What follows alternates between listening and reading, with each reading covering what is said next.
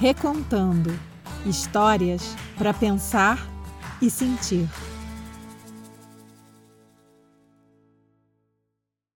Fazia pouco tempo que o mundo era mundo. Naquele tempo, só o dia aparecia. O sol brilhava o tempo todo no céu. Era claro sempre. Isso acontecia porque a noite vivia guardada no fundo do rio pela boiuna, também conhecida como cobra grande. A boiuna é uma cobra gigantesca, com a pele escura, cheia de bolinhas pretas e os olhos brilhantes. Dizem que ela é tão grande, tão grande, que muitos rios foram criados pelos buracos que ela deixava na terra ao rastejar. Pois então, muito tempo se passou e ninguém sabia que a noite existia. Até que numa aldeia, perto dali, um jovem se casou com uma moça que diziam a boca pequena ser filha da boiuna.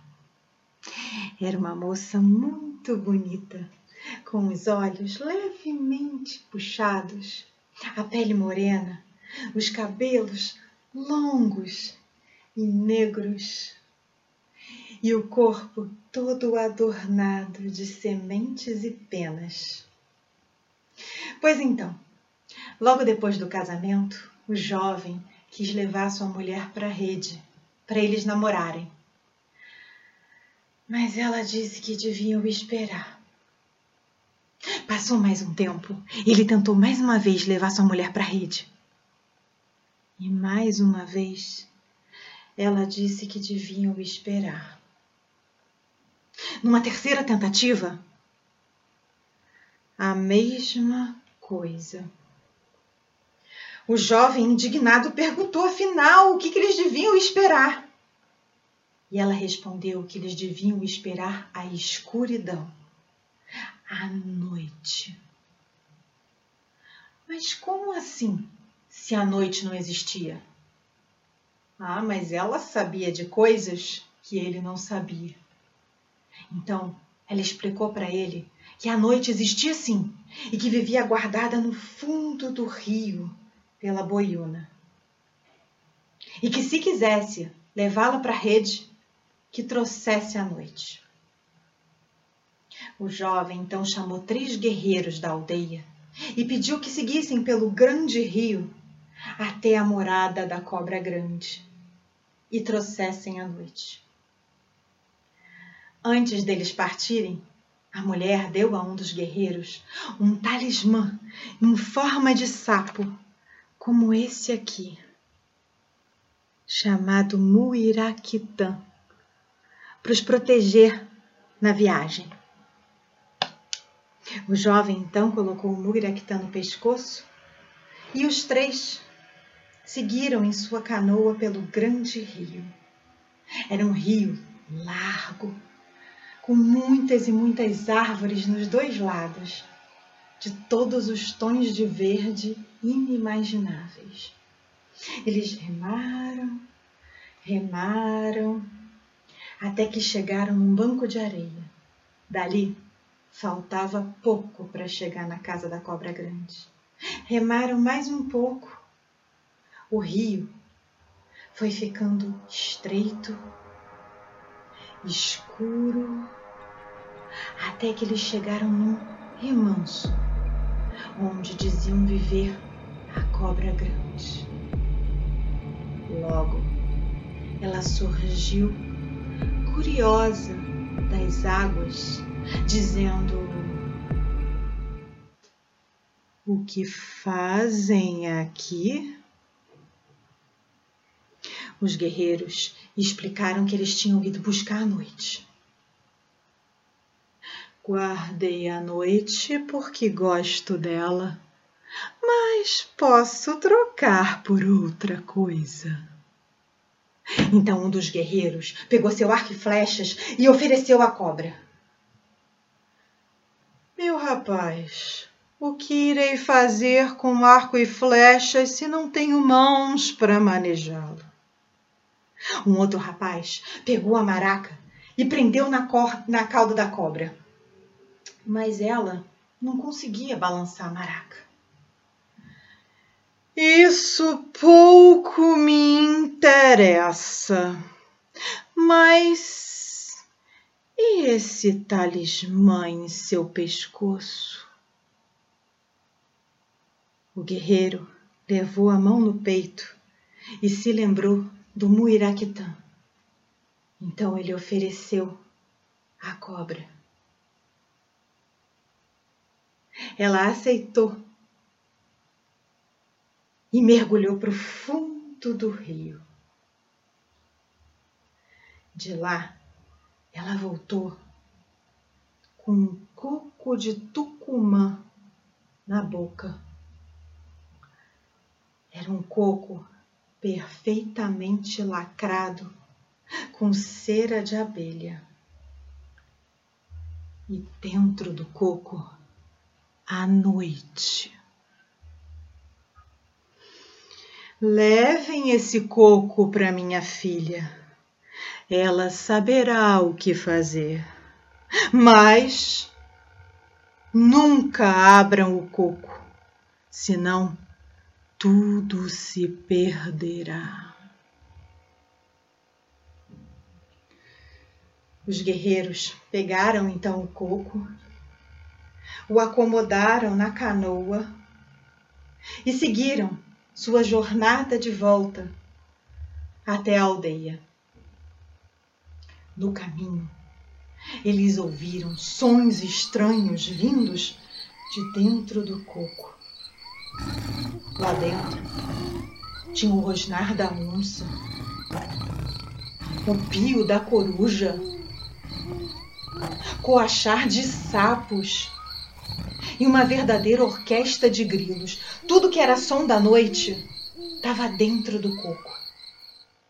Eles nunca tinham ouvido aquilo. Então eles ficaram muito curiosos. Até que um deles propôs que abrissem o coco. Não! Iremos nos perder. Continuem remando.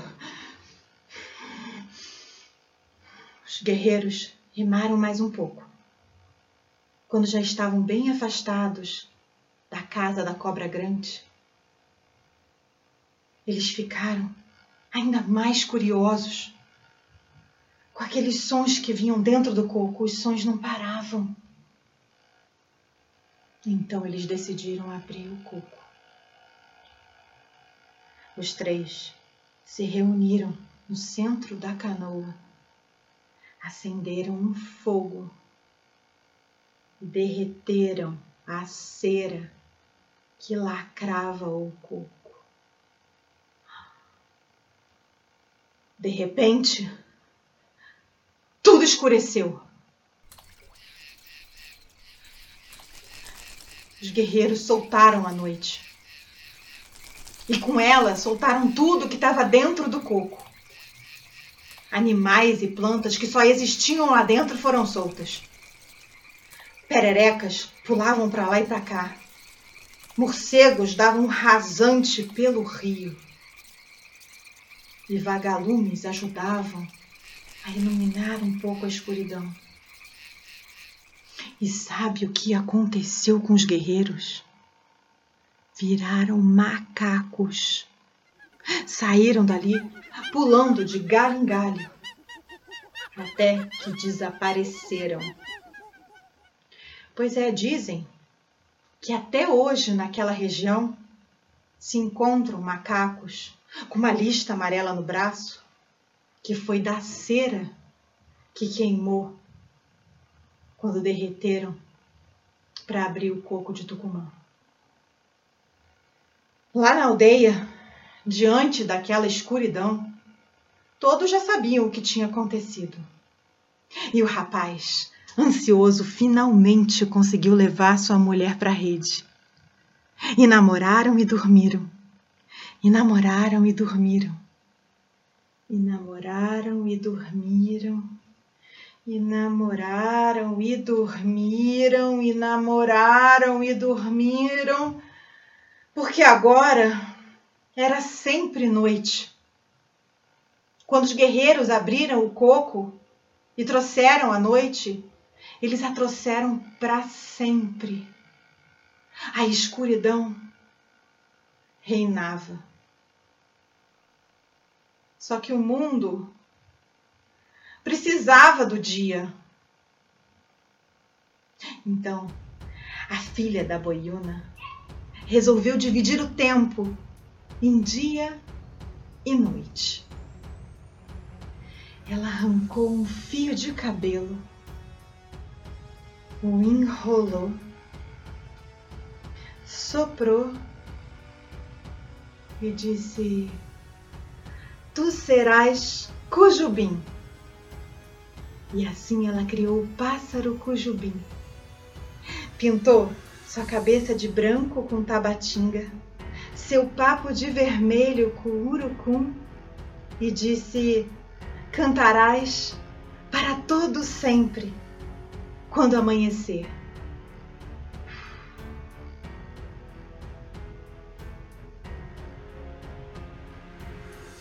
Ela arrancou um outro fio de cabelo, o enrolou, jogou cinza sobre ele e disse: Tu serás Inhambu. Cantará nos diversos tempos da noite e da madrugada.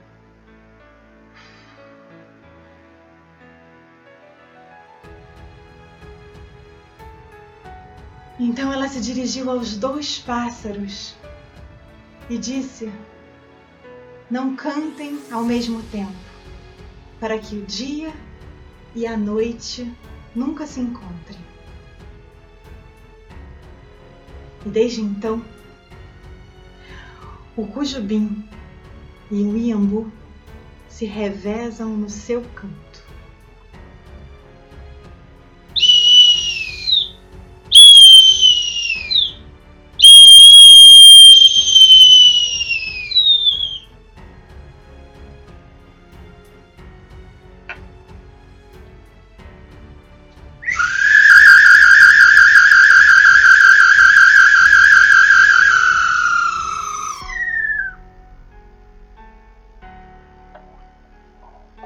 Avisando para que o dia e a noite nunca se encontrem.